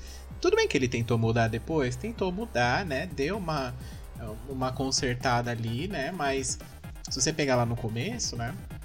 Ele era escroto, assim, ao máximo. E aí o cara foi lá e, e aí fez sucesso, o cara ficou famoso. E aí também na cabeça dele ele lembrou que ele era brasileiro, porque até então ele deve ter esquecido, né? Uhum, tem essa uhum. também. Você não chega lá na Santa Mônica e fala, oi, eu vim do Brasil pra desenhar um jogo aqui pra você. Ela vai olhar na sua cara, gata, e vai mandar tu lavar a, louça lá dos, dos outros programadores, né? Ou varrer o chão, porque supostamente você não tem o talento que eles estão precisando, né? Mas ele deu sorte. É louco isso aí, porque é, é verdade. O Alex Oliver, ele é um escultor que ele é de Fortaleza, né? E me parece que a história foi essa, por exemplo. Que ele tava fazendo uns um negócio de Durepox lá no chão, tá ligado? Uhum. E aí os caras da Blizzard, se eu não me engano, passaram lá e falaram, pô, esse cara é bom, né? É. E aí ele, ele foi contratado pela Blizzard. Tipo, ele tava lá vendendo as esculturas de Durepox ali no chão, sabe? E assim, foi um golpe de sorte, mas que aí puxa num Luciano Huck, né? Que parece que são golpes de sorte de pessoas aleatórias que recebem o, né, o lata velha, tá É. ligado? E aí fica reforçando essa lógica de meritocracia, onde que a pessoa, ah, se ela trabalhar de catar latinha a vida inteira, ela vai vir um Luciano Huck do nada. Mas é isso, gente, não tinha que ter gente catando, entendeu? Tipo assim, é, obviamente que to- todos os, os- as profissões são honestas, né? Mas, cara, é, aqui é diferente. Aqui é, a gente tem uma lógica escravocrata. Então não é que todas as profissões não são honestas. O problema é que tem profissões que estão ganhando muito menos num lugar, numa lógica onde no exterior ela ganha para a pessoa, enfim, às vezes arrumar um quarto de alguém, ela vai ganhar muito mais porque é uma profissão que vai ser valorizada da forma que deveria ser. Sim. Aqui não Sim. é valorizado porque a gente tem um pensamento de pequeno burguês escravocrata que a pessoa acha que ela tem que pagar pouco por uma pessoa que vai lavar o prato dela, a calcinha Quem dela. limpa, a, pró- quem limpa a Então- própria casa sabe É. a trabalheira que dá, o esforço que dá e Exatamente. fica, e, e fica e a pessoa contrata uma empregada doméstica e fica Exatamente. revoltado porque ela tem carteira assinada, porque ela tem direitos. Cara, se é um trabalho super simples, fácil, por que, Exatamente. que a própria pessoa não faz sozinha? Precisa contratar alguém de fora. Nossa, eu acho que isso é um E aí a absurdo. pessoa, é, exatamente, aí um moleque, de repente, é um puta escultor, ele tá lá em um ambiente onde não vai ter um acesso, e aí a gente vem com esses programas que, que são programas do Estado, pelo menos eu trabalho no programa do Estado, que a gente, de repente, enxerga essa criança e consegue, né? Não tô fazendo propaganda aqui, mas enfim, a gente consegue encontrar esses, essas pessoas. Que devem ter muitas, Nossa, né? com certeza. E que deveria ser distribuído, na verdade, todo, toda a escola tinha que ter eh, computadores que são. Por que, que eu falo isso? Porque tem dinheiro. É, agora, ele só aparece no momento eleitoral. Sim, Assim, é o, eu só a- vou o fazer momento oportuno. a, a nossa, a nossa, a nossa, o nosso programa ele é maravilhoso, ele tem uma ótima gestão, né? É, e- e a gente consegue ver ali sendo investido o dinheiro, né? Mas e os outros programas que não acontecem isso? E o dinheiro da verba pública que foi diminuída para a educação esse, esse ano? Né? Então não adianta o maluco falar que ia aumentar 35% do, do dinheiro do professor esses dias, sendo que não vai ser aprovado esse negócio, entendeu? É, e que, tipo, a gente vê a gente vê estados gerenciando a sua educação da forma melhor possível da forma em que acham que deve ser, né? Então, existe sim a, a- tem que ser pela educação, na- ao meu É, ver como professor. Eu acho. acho que também é um, é um tipo de, de, de, de guerra que a gente tem que levantar a bandeira, porque tem muitos campos sendo dominados por outras relações que são violentas, então a gente consegue resgatar com o ensino muitas, muitas mentes brilhantes que estão sendo tiradas do Brasil, ou vidas tiradas, né? E que podia, né, a gente tem o Alex Oliver que, que conseguiu ali ser visto no meio do negócio, e quantos escultores a gente não tem, ou quantas crianças não fazem o próprio brinquedo que poderia ser, enfim, tá na Tesla agora. Por mais que eu acho que é mais legal a gente construir as nossas empresas e e é isso, né? A gente vê a, a grande história do rap brasileiro, por exemplo. O rap não saiu daquele lugar e foi para desceu para zona sul para fazer sucesso. Ele simplesmente ficou naquele lugar, porque ele sabe o valor daquele lugar, né? Então eu acho que quanto mais a gente valorizar os espaços da própria pessoa, e falar assim, ó, onde você tá também é tão legal quanto, mas a gente vai melhorar esse ambiente. A gente sabe que, eu tava falando agora mesmo, assim, falei assim, gente, ninguém quer morar nesse ambiente. Se a pessoa for escolher, ela vai escolher morar num- numa casa decente, numa casa onde ela não vai escolher Né? E aí vem um outro campo, que é a galera tilelê que paga pau pra um ambiente que não é salubre, tá ligado? Para, cara. É tipo, e aí? E aí tem essa galera. E aí você vai ver um monte de tilelê dando aula achando que é da hora ficar morar num ambiente que não tem saneamento básico. Não, né, mano? É, você, todo mundo tem que ter direito a ter o melhor possível. Porque existe dinheiro aqui. Como vocês falaram, existe o, o, o commodity, que é bem valorizado no Brasil, que é a venda de soja, a venda de laranja, né? E esse, esse commodity tá onde? Tá, tá, tá voltando como se a terra é nossa? Né? Ah, é, eu- é e aí aqueles eu vou- comerciais da é. Globo me irritam tanto. O agro é tipo, pop? O agro é pop. O agro gera não sei quantos bilhões, fatura não sei. Mano, mas pra E onde vai tá pra indo onde? esse dinheiro? Pra onde tá indo isso? Suplicy, Suplicy. Isso, eu sou muito Suplicy nessas horas. Eu pensei, ah, volta o dinheiro pro Brasil, a terra é nossa, e por que, que não tem uma renda única universal? Né? Em que você distribui esse dinheiro que tá vindo com um negócio que, que é nosso. Né? Porque, ah, porque o cara tem. Meu, essa terra gigante, ela é. Tá, cadê o contrato que, que isso foi dado a ele? São capitanias hereditárias, tá ligado? Na minha cabeça ainda não tirou esse pensamento de você pegar um maluco chegar, dividir umas terras do nada, matar o povo que tá lá na terra, que é dono da terra, né? Que é quem cuida da terra, e expulsar essas pessoas. A gente nem sabe o que tá acontecendo agora com essas novas leis que estão fazendo na FUNAI, né? E o cara fala assim: não, esse, essa terra aqui é minha, do nada. Aí ele taca fogo no rolê, tá ligado? E aí a pessoa, enfim, só percebe quando vem a fumaça pra São Paulo, entendeu? Então, assim, é, a gente tem muita coisa aí que, tipo, envolve. Pode parecer que não parece um papo de game, mas o game é um tipo de mídia que ele pode ficar grande no Brasil. Ele é um tipo de Sim. divulgação do Brasil que pode ser muito grande, pode ser muito legal. A gente tem deuses que são nossos, a gente tem um grande, uma grande cultura que tem que ser feita pelas pessoas que vivem a cultura. Que eu, quando eu falo do Chilele, eu acho ótimo essa quando as pessoas vão lá e estudam as nossas culturas é, e elas mas trazendo isso como objeto, onde você é, o- é o intelectual orgânico daquele objeto. Você é parte daquela cultura e faz aquilo. Né? Então não é só no mercado de games que a gente tem que ter as nações indígenas, as nações de matriz africana. É na escola dando aula, entendeu? Então quanto mais eu, é, enfim, existe uma responsabilidade em eu, professora Amanda, ser uma mulher branca em trazer, fazer quanto mais professores são diferentes de mim aqui, vão ser melhores vai ser melhor para o Brasil todo, né? Porque quem tem que trazer essa cultura são as pessoas que vivem essa cultura. A gente tem muito academicismo bom aí, mas é de pessoas que estudam aquela cultura, não pessoas que vivem aquela cultura. Então eu acho Ah. que quem tem que é, exatamente ensinar a tecnologia são as pessoas que estão lá. E se eles têm interesse também, né? Porque existem várias outras tecnologias que podem ser colocadas dentro da escola que ninguém sabe, tá ligado? Ninguém sabe ainda porque não foi aberto, né?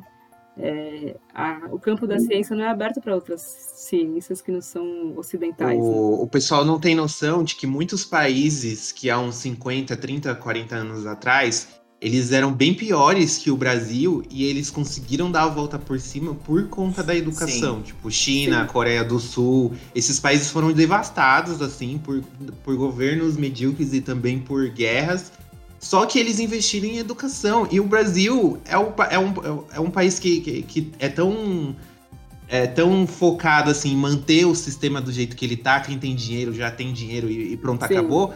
Que o, o aqui é quem controla, né, o sistema, ele prefere deixar as pessoas ignorantes e muitas às vezes por falta de ter acesso mesmo a, a essas informações, Sim, sim. acaba se acomodando e fala, não, é assim mesmo e pronto, acabou. Só que quando você aprende, quando você tem acesso ao ensino, quando, quando você vê que é possível mudar, isso dá uma revolta muito grande. Só que ao mesmo tempo a gente acha que, tipo, ah, eu sou um só, tipo, o que, que eu posso fazer? Sim, sim. Sabe? Fica esse, essa revolta, É. tipo, ai, como que eu vou mudar isso? O que eu posso fazer pra mudar isso? Eu queria tanto que fosse diferente.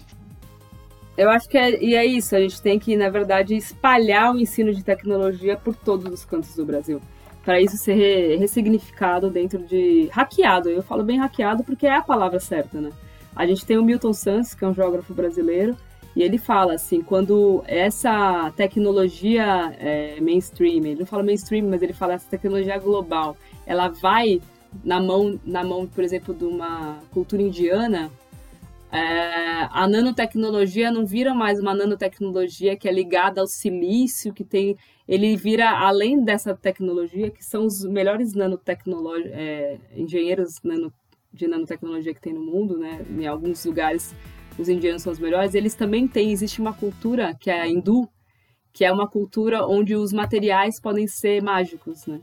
Então a gente tem um ressignificado desse processo de né, nanotecnologia porque existe uma cultura de um pensamento diferente. Então, quando você fala que a tecnologia, enfim, para o candomblé, é, ela vem de algum, existe uma, um, um, processo ali diferente de pensamento, onde pode avançar muito mais esse pensamento. Até porque é um pensamento de 5 mil anos atrás. Ele veio antes da, da, da ciência é, ocidental, né? Então você descobre coisas na ciência ocidental hoje que já era descoberta há 5 mil anos atrás, mas por causa do massacre da, daquela cultura, ela atrasou o mundo em em vez de aprender Tantos, contra né? o povo, é, É, eles preferiram exatamente. dizimar todas as informações. Exatamente. Vários governos fizeram isso, destruíram séculos Sim, assim de sim. conhecimento E, e pegaram aquilo e falaram que era deles. Esse que é o pior. A gente tem a fundição de metal na África há muito tempo. Né? E aí eles começam a registrar a fundição de metal a partir do, de metal a, a partir do Ocidente. entendeu? Então, assim, a gente tem a produção genética de milhos diferenciada de diferentes formas, a gente tem a produção genética modificada na cultura indígena há muito tempo. Né? E aí vem o negócio chamado agrepop. Agrapop. A tecnologia de genética de modificação de para melhoria sem agredir o meio ambiente, ela é indígena há muito tempo. Sim. Né? Então, essas tecnologias, elas podem ter vindo de Anderu, elas podem ter vindo de outros deuses que as pessoas estão ignorando, entendeu? Ignorando de propósito, não é porque Sim. é como se tipo existisse uma área 51 ali guardando todos os livros, ou todos os livros não, mas todos os conhecimentos dorais que que foram usados falando que era deles, só que foram roubados no final, tá ligado? E então eu acho que o papel dos games é, é- porque o game ele é muito legal porque ele é uma narrativa, né? Ele sempre é uma narrativa. Então o papel do game é trazer essas narrativas, mas do ponto de vista da pessoa que vive essa narrativa. Então eu acho que o papel do ensino do game é você trazer as pessoas que vivem essas narrativas para dentro do desenvolvimento. Então eu quero mais indígenas, mais LGBTQIA+, É. mais Sim. pessoas pretas fazendo games, porque é o ponto de vista delas, o sofrimento delas, né? E aí a gente começa a mudar esse. Eu acho muito bom a galera Tilele, assim, chegar e fazer esses estudos, colocar a galera pra dentro, mas você não é protagonista. As pessoas têm que entender que elas não são protagonistas desse discurso. Existe o protagonista lá, que ele não é um objeto de estudo, ele é, um, ele é uma pessoa também e ele tem o ponto de vista dele. Então, quanto mais a gente conseguir ensinar essas pessoas, que é o pensamento de muita gente, né? Eu falo de brincando esse negócio de Tilelê, mas é o pensamento de muita gente. É que é, é, é isso, né? Então, existem elementos mágicos que eles são mágicos daquele ponto de vista. Mas quando você é, entra dentro dessa magia, você vai ter um outro ponto de vista, que é ocidental. Então não adianta, meu amigo. O seu ponto de vista vai ser, vai ser a partir do que você foi criado. Você não consegue renascer naquela cultura, né? é, até consegue, enfim, por uma relação narrativa, até consegue morrer e renascer naquela cultura, mas não é sobre isso, né? Você não consegue, do seu ponto de vista, às vezes, entrar cosmologicamente naquele ponto de vista. É só aquele ponto de vista que vive aquilo 24 horas que vai conseguir trazer, de fato, aquela narrativa. É, Então, por que mais, por mais próximo que você esteja, até da pessoa te contando, ela tá te contando, né? Não é o que. a- Não é. E outra, quando você vai transpor isso, não é exatamente a mesma coisa. né? Não adianta, não tem Uhum. como. A gente sai daquela, daquele, daquela mesmice de jogos de zumbis. A gente vai conseguir sair daquela mesmice do deus grego que quer matar É. todos, que não sei o quê. A gente sai da mesmice do cara branco que vira um traficante, é assassino, que não sei o quê. E começa a entrar em histórias que, que muitas pessoas prova- muito provavelmente não conheceriam e podem conhecer através de- do- dos games.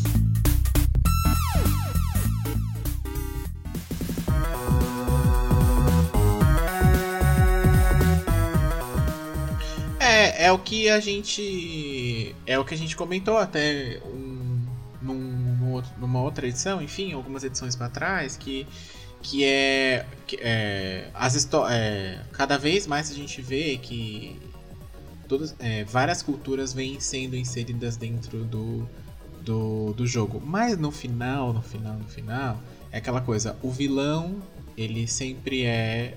Existe um padrão ali para ser vilão, senão ele não é o vilão, não adianta. Né? Aquela. é, o vilão, ah, ele tem aquela sobrancelha arqueada, aquele olho mais. Né, mais é, centrado. O mocinho, ele é, na sua grande maioria ainda, ele é branco, tem o cabelo castanho, loiro, né? E ah, quando eu tô falando de uma pessoa bonita, eu tô falando de uma pessoa que ela é completamente musculosa, com um cabelo X, um olho claro e uma boca no formato Y padrão. Então, é, e aí você vê, por exemplo, jogos em que você tem aquele a personalização do personagem, né? E tem, e tem jogos que você consegue fazer isso é, em detalhes gigantescos, onde a pessoa pode ser exatamente você e aquela história que acontecer, você transpor para que seja a sua, né? De uma forma ou de outra, e você viver aquilo lá. A gente sempre usa um exemplo aqui, e aí pra gente já entrar numa conclusão, a gente vê, a gente sempre cita aqui o exemplo do The Sims, por exemplo, né? Que foi um jogo que começou lá meio nublado, não era bem o que o que o próprio criador queria, mas quando aconteceu, é, quando saiu para o mercado, enfim, ele viu a, a grandiosidade do que ele tinha produzido, hoje em dia você tem personalização até de gêneros dentro do jogo, que acho que foi um dos primeiros que a gente viu que, que tinha isso. Então você vê que, é, que, que t- isso está sendo inserido, a gente vem tendo o próprio The Last of Us que tem discussões é, muito boas dentro do jogo com relação a várias coisas, sobre preconceito, sobre minorias e tudo mais, mas é, ainda assim é muito. É, é, é muito americanizado né, a história. Não tem. Porque se você pega um jogo. Que nem o próprio jogo que vocês mencionaram, tem um jogo lá do Rio de Janeiro, né? Que vai sair, ou já saiu, não sei, que é um jogo de tiro. Que é tipo um, um Counter-Strike que vai se passar no Rio de Janeiro lá, não sei o que. E é o que? É um jogo de tiroteio. Mas por quê? Porque é o que tem no Rio de Janeiro. Né? Na- nas comunidades lá, é o que você mais vê. E aí, ah, mas vai, vai sempre contar essa história? É, vai ter que contar essa Ah, história sim. até que alguém é, consiga. É, que mas al- são várias outras narrativas, né? São várias outras narrativas. Lá, lá não tem só essa narrativa. A gente podia, por exemplo, falar o ponto de vista de uma investigação da. No caso Marielle, a gente podia pensar assim, ó, pessoas mortas pelo. Pelo uma. Enfim, nem vou falar, né? Que aí de repente. Vai que- É, mas enfim, pessoa. é, eu, por exemplo, mudando, mudando, né? Só pra gente fazer uma, uma, uma analogia. Então a gente tem a Marshall, a JP Marshall, que foi quem fez Stonewall, né? E, enfim, foi quem começou, né? é, a transexual que começou a fazer a, a revolução de, de Stonewall. E, e a gente tem a investigação da morte dela. A investigação da morte dela foi feita por uma mulher lésbica, né? E que foi independente, não, não, envol- não envolveu muito a polícia, né? Ninguém sabe o que aconteceu ali. E ela que foi independentemente é, fazer essa investigação. Então, isso, por exemplo, é uma narrativa que podia ser exposta no jogo tranquilamente, né? Então temos narrativas que podia ser uma outra mecânica de jogo que não fosse, por exemplo, de tiro. Né? A gente tem é, muitas. é, enfim. Não, mas era isso mesmo que, que eu tô falando assim. É que pra chegar nisso, ele precisa antes fazer esse primeiro. Senão ele não Exatamente, consegue chegar. É o, é o que a gente falou, né? Se o cara não fizer um jogo que ele sabe que vai dar o dinheiro, por mais é, é, pejorativo que seja, né? É, ele não vai conseguir um investimento ou a visão de alguém lá fora e falar, olha, os caras aqui têm talento. E aí, tipo, injeta um dinheiro lá no cara e faz um segundo jogo agora com uma liberdade maior. E aí o cara vai lá e, com, e faz um, Exatamente. Um outro rolê desse daí, faz um, um CSI, um jogo de CSI, por exemplo, sobre um caso Marielle, por, né? Que foi o, o exemplo que você citou. Então, por tudo isso que a gente conversou, eu acho, é, esses pontos todos que a gente colocou sobre investimento, sobre desvio, sobre as pessoas nem saberem que existe um projeto em que te ajuda a financiar, eu acho que esse é o, esse é o ponto. Porque a gente tá muito acostumado, ah, é um Kickstarter, é um pessoal que vai lá na internet e você doa o dinheiro e tal. E aí muita coisa morre ali mesmo, porque o cara não consegue é, levantar o dinheiro necessário. E aí existe essa ajuda, por mais que ainda não esteja adequada, a realidade do que se vai gastar para desenvolver e tal, mas no final da conta é uma ajuda, é um incentivo, é um auxílio ali. E aí é o que você falou, eu tenho lá X valor e eu não usei esse X valor porque não teve gente o suficiente pra colocar. E aí cabe aquela grande pergunta, né? E esse valor vai pra onde, né? Tem esse ponto. É, porque a daí gente tem várias iniciativas, né? Game SP, Abra Games, a gente tem muitas iniciativas, né? Mas aí que tá. E aí, quem é, é o, a- às vezes o ca- a pessoa a cabeça de, de quem vai levar o projeto, às vezes é exatamente olha. aquele cara que a gente não quer dentro dos, do É, dos games, sim. entendeu? Então a gente vai lá, ai, o dono do estúdio é igual. É igual o stream, jogador stream, né? Que a gente viu, assim, recentemente dois casos de racismo da pessoa abrindo o microfone e falando bosta, tá Uhum. ligado? Falando. cometendo crime ao vivo, né? É, com streamers que são pretos, a, a pessoa sendo racista naquele momento, entendeu? E ninguém bloqueia. Tipo assim, teve uma outra menina que foi da própria. Eu acho que.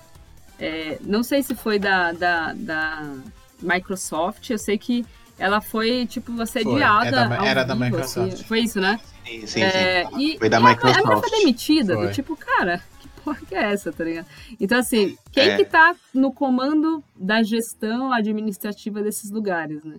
Por isso que o pensamento de criar a Dog Game não era nem pensamento de criar empresa, era pensamento de criar um coletivo de games que pudesse trazer essa discussão. A gente não tem dinheiro, a gente não tem iniciativas por trás da gente, então, que vai ser mais difícil ter, mas a gente tem projetos que, enfim, que podem é, acontecer dentro da Dog Game. O primeiro projeto que a gente fez foi o Dan, o Guerreiro, é, é, seria assim, o Dan, é, arroba é, Guerreiro do Arco-Íris, né, que seria, ele não tem gênero, é, a- o nosso personagem principal, e ele traz uma história de matriz africana para dentro do contexto dele, né.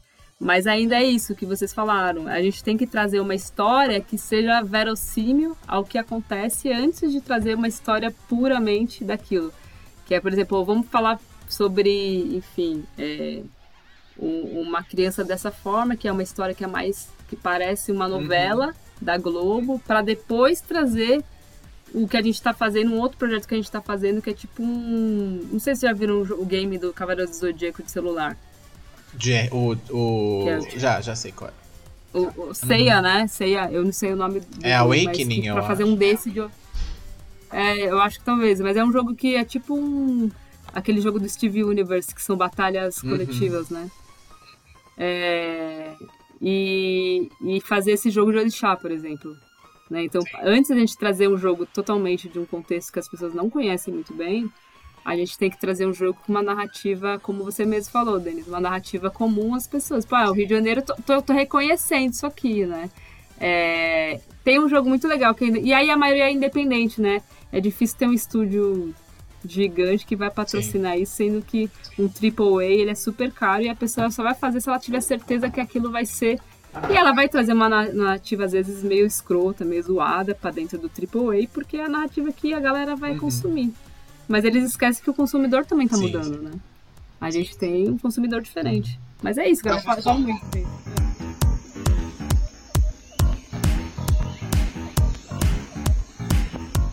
Professora, pra gente, o papo tá muito bom, mas pra gente finalizar aqui o, a nossa edição, é, reforçando que a gente, parece que a gente, disper, pode até parecer que a gente dispersou em alguns momentos, mas não, porque tá tudo interligado, assim, as coisas que a gente falou, assim, que tá acontecendo no Brasil como um todo, para que, que, de coisas que precisam mudar para poder, pro mercado começar a fomentar mais. Mas eu queria, pra, pra gente encerrar aqui, infelizmente demos o nosso tempinho, eu queria que você falasse um pouco sobre os games da, da, da produtora, da Dogmel, e indicasse alguns títulos brasileiros independentes, assim, pra, pra galera conhecer também, passar o seu arroba pro pessoal conhecer. Lógico. É, a Dogmel, ela tem alguns projetos que eu falei, né? A gente, é, a gente não tem muitos projetos que existe essa dificuldade de, de- da continuidade do, do projeto, né? É, bem- aqui no Brasil, mas a gente tem bas- bastante títulos brasileiros que são legais e que tem uma interação aí é, que é maneira, que traz a cultura, né, e tal. É, a gente tem, por exemplo, o Árida, que fala um pouco sobre o Nordeste brasileiro, né? Para quem não sabe, aquele Dog, Do- é, Dodge Game Do- Dodge Game Academy, né? É um jogo de queimada. Não sei Sim. se vocês viram, que é um jogo, tipo, com um contexto diferente. É um jogo com contexto diferente porque é um jogo de esporte, é difícil, né? Ele é feito no Brasil, ele é brasileiro. As pessoas. É tipo o irmão do Jorel. A pessoa vê e fala assim, nossa, é, É, brasileiro, né? Eu acho muito engraçado isso. É, tem o Dandara, né, que a gente já tem é, na lista aí, que a gente já colocou na lista. E tem muitos outros jogos brasileiros interessantes. A Dogmel, ela tá fazendo esse, esse jogo que chama Dan, o Guerreiro do, do Arco-Íris, né? É, o Dan, ele é, enfim, esse menino que ele tem um- uma questão de bullying e tal. Ele tem esses processos que aí ele vai mostrando ao longo das fases. É um jogo de. é, como se fosse. Nossa, eu tô, tá, tá fugindo os nomes, assim. Igual é, Street of Rage, up. né? É, Ah, up, é um beat'em beat'em up, é um up. beat'em up. É um beat'em up que ele é um, é um título beat'em up, porque eu, tô pensando, eu fiquei pensando assim, cara, eu quero catar tanto a, a molecada como a galera da minha idade. Então eu vou fazer um beat'em up, que é um tipo de gênero que tinha, né? É, muito na, na- na nossa na nossa enfim, na nossa época, né? Em, em arcade e tal. É, a gente tem o Celeste, que é um jogo brasileiro também. Tô colocando títulos que não necessariamente envolvem a cultura brasileira. Mas o Celeste, por exemplo, é um título brasileiro. é, que é super lindo, assim, jogou. muito bonitinho, né? Eu verei, esse jogo é incrível, Legal, ele né? é sensacional. é, Aritana e a Pena da Arpia. Então tem muitos jogos que são brasileiros, são legais, já estão em, em títulos. O próprio Dog Academy, ele, o Dog Academy ele tá no Switch, ele tem esse Aritana tá no Xbox. Então a gente tem coisa se- sendo feita para para é, Aritana e a Pena da Arpia. É, e a gente tem também a Dixel, que é essa publish da professora Érica, né, que é uma professora nossa do- da, da, da FATEC Carapicuíba, de empreendedorismo, que também promove esses jogos, né? Ela é, a professora, ela é uma das pessoas que faz a gestão de diversidade da Abra Game, né? É, se não me engano, é da Abra Game. E que, por exemplo, essa gestão era feita por maioria dos homens. A maioria homem era fazia di- di- gestão da diversidade, olha que loucura, né? É, e aí ela é uma das mulheres que entrou para isso acontecer de uma forma, enfim, é, mais diversa, né? Então é, é muito tá encaminhando, mas digamos assim, perto do cinema, o game tá indo mais rápido. Se você fosse comparar as mídias, né? Então, perto que a gente teve no, no, no, que, no que é o cinema, na, na construção do cinema, para ele deixar de ser uma coisa que é feita por homens e tal, e, e ser mais diversa, a gente tem bastante coisa legal. O, o game vai ser mais rápido, porque a tecnologia ela é mais barata hoje, né? Então, em relação ao que a gente tinha do cinema, né? É, eu faço uma grande uma, uma comparação interessante que é tipo assim, a gente tem os Beatles, né? Que ele tem. O Beatles precisava de uma banda, né? Então a banda envolve você comprar uma bateria, uma guitarra, um baixo, né?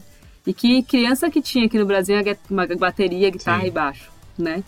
E a gente tem na década de 90 o Miami Beach, que virou o funk brasileiro lá na década de 80, do Cidinho Doca, né?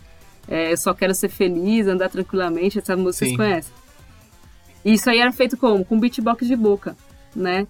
Então, conforme. Então não precisava de instrumento musical. E aí rolou, rolou uma democratização do, do elemento, né, que é a tecnologia. Eu acho que o grande entrave para estourar assim, games do Brasil é a gente democratizar o elemento computador, o elemento tecnológico, né? E como que a gente pode passar esses elementos tecnológicos através de projetos através de verbas públicas ou até privadas para dentro de todos os campos do Brasil, para a gente chegar no campo, a cidade, para ensinar tecnologia e falar assim, ó, é, não de uma forma, tipo, eu tô falando invasiva, para quem quer, tá, galera? Não é uma coisa que eu quero, a gente quer dominar o negócio em vários campos tecnológicos, não é isso. Mas para quem quer saber, a minha ideia é essa, né? Tipo, trazer e misturar essas culturas todas. E aí a Dogmel eh, tá fazendo um chama Guerreiros do Amanhã, né? War of, of Tomorrow, que é essa ideia do Cavaleiro do Zodíaco é, de orixás, trazer esse mundo dos orixás para essa lógica de que é meio God of War, né? Fazer uma, um negócio de campo aberto com essas lógicas, onde você consegue comprar, pegar as armaduras, fazer acordos, fazer toda uma lógica do candomblé dentro do- de um jogo que foi como se fosse God of War. E a gente tem uma, é, uma outra associação com uma outra empresa de games que quer fazer como se fosse um daqueles jogos com hardware né, é, físico, de tambor e tal, para trazer essas matrizes africanas para dentro do, é, desses jogos que são tanto de celular, que é tipo aqueles pianos Sim. tall, né?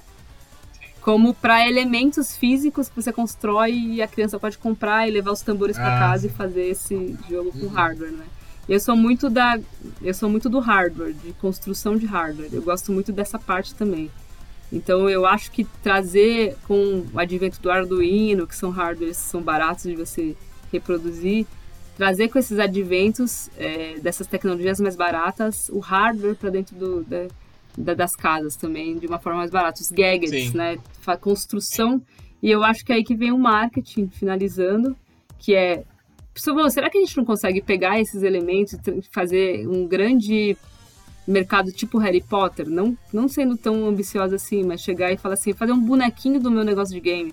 Eu vou fazer um negócio de realidade aumentada com um elemento do jogo. Eu fazer um- um- uma história em quadrinho disso, fazer um desenho animado disso. Eu acho que esse cross-mídia, ele é bem importante. A gente precisa não só pensar no game, mas como a gente faz um cross-mídia onde aquilo vira um universo.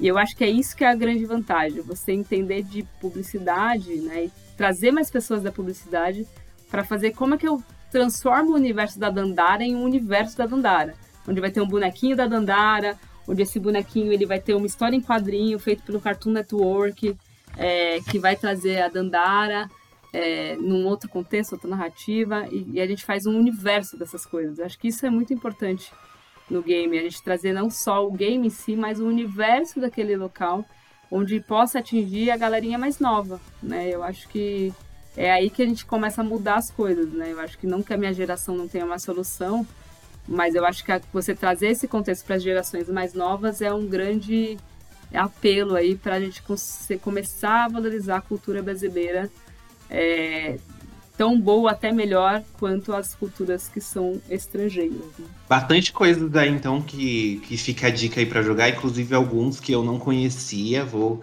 vou caçar para, para experimentar, porque tem jogo brasileiro bom sim, que a gente precisa dar visibilidade, não é mesmo?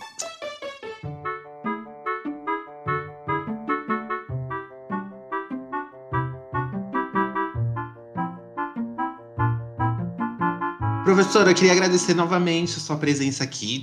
Foi realmente uma aula que você nos deu a questão sobre mercado brasileiro, mudanças e tudo mais que a gente precisa. É, para o pessoal te seguir, qual que é o, o arroba, o arroba da Dogmel, para o pessoal conhecer vocês nas redes sociais também. É arroba prof, é, underline Aman- Amanda CMP, que é o meu sobrenome, e Dogmel Games, você pode colocar arroba Dogmel Games, vocês conseguem seguir lá. Ainda tá meio pequenininho, assim, mas vai lá que a gente vai seguindo e vai aumentando esse público aí. Tem muitos estúdios brasileiros também legais lá. é, que dá pra investigar aí no Instagram. Mas é isso, galera. Arroba Dogmel Games e arroba underline, prof underline Amanda. E as pessoas, quem estiver ouvindo a gente também pode entrar nessa discussão, não é, senhor Denis? Se a pessoa quiser mandar uma mensagem, uma DM pra gente sobre o que a gente conversou aqui hoje, também dar a opinião dela, se ela concorda, se ela discorda, como que ela deve fazer? Sim, você pode mandar um e-mail pra gente no contato arroba gameover.com.br ou pode nas nossas redes sociais também, no arroba gameoverblog, no Twitter, no Instagram e no Facebook. Pode mandar sua mensagem, entrar nessa discussão que nós tivemos que foi sobre game, além de game também, né? É, enfim, sobre tudo de forma geral, até porque hoje em dia é, tudo não dá pra você falar de uma coisa só e, e, e ficar ali naquele quadradinho, né? A gente tem que e se você tem que entender também que uma coisa leva o impacto das demais e se sei lá de repente você é um desenvolvedor, você é um é um uma pessoa que tem curiosidade ou que sempre teve essa vontade, né? Tem aí a Amanda para você para você sinalizar e quem sabe poder entrar num, num projeto com eles aí. É, deixa lá seu recado, deixa lá sua sugestão, sua crítica, seu elogio. E é. Muito bonito. Gente, muito obrigado, Amanda, novamente. Muito obrigado a todos. Um beijo, um cheiro e até a próxima edição. Beijo. Mas muito obrigada por tudo aí, pessoal. Bye, gente.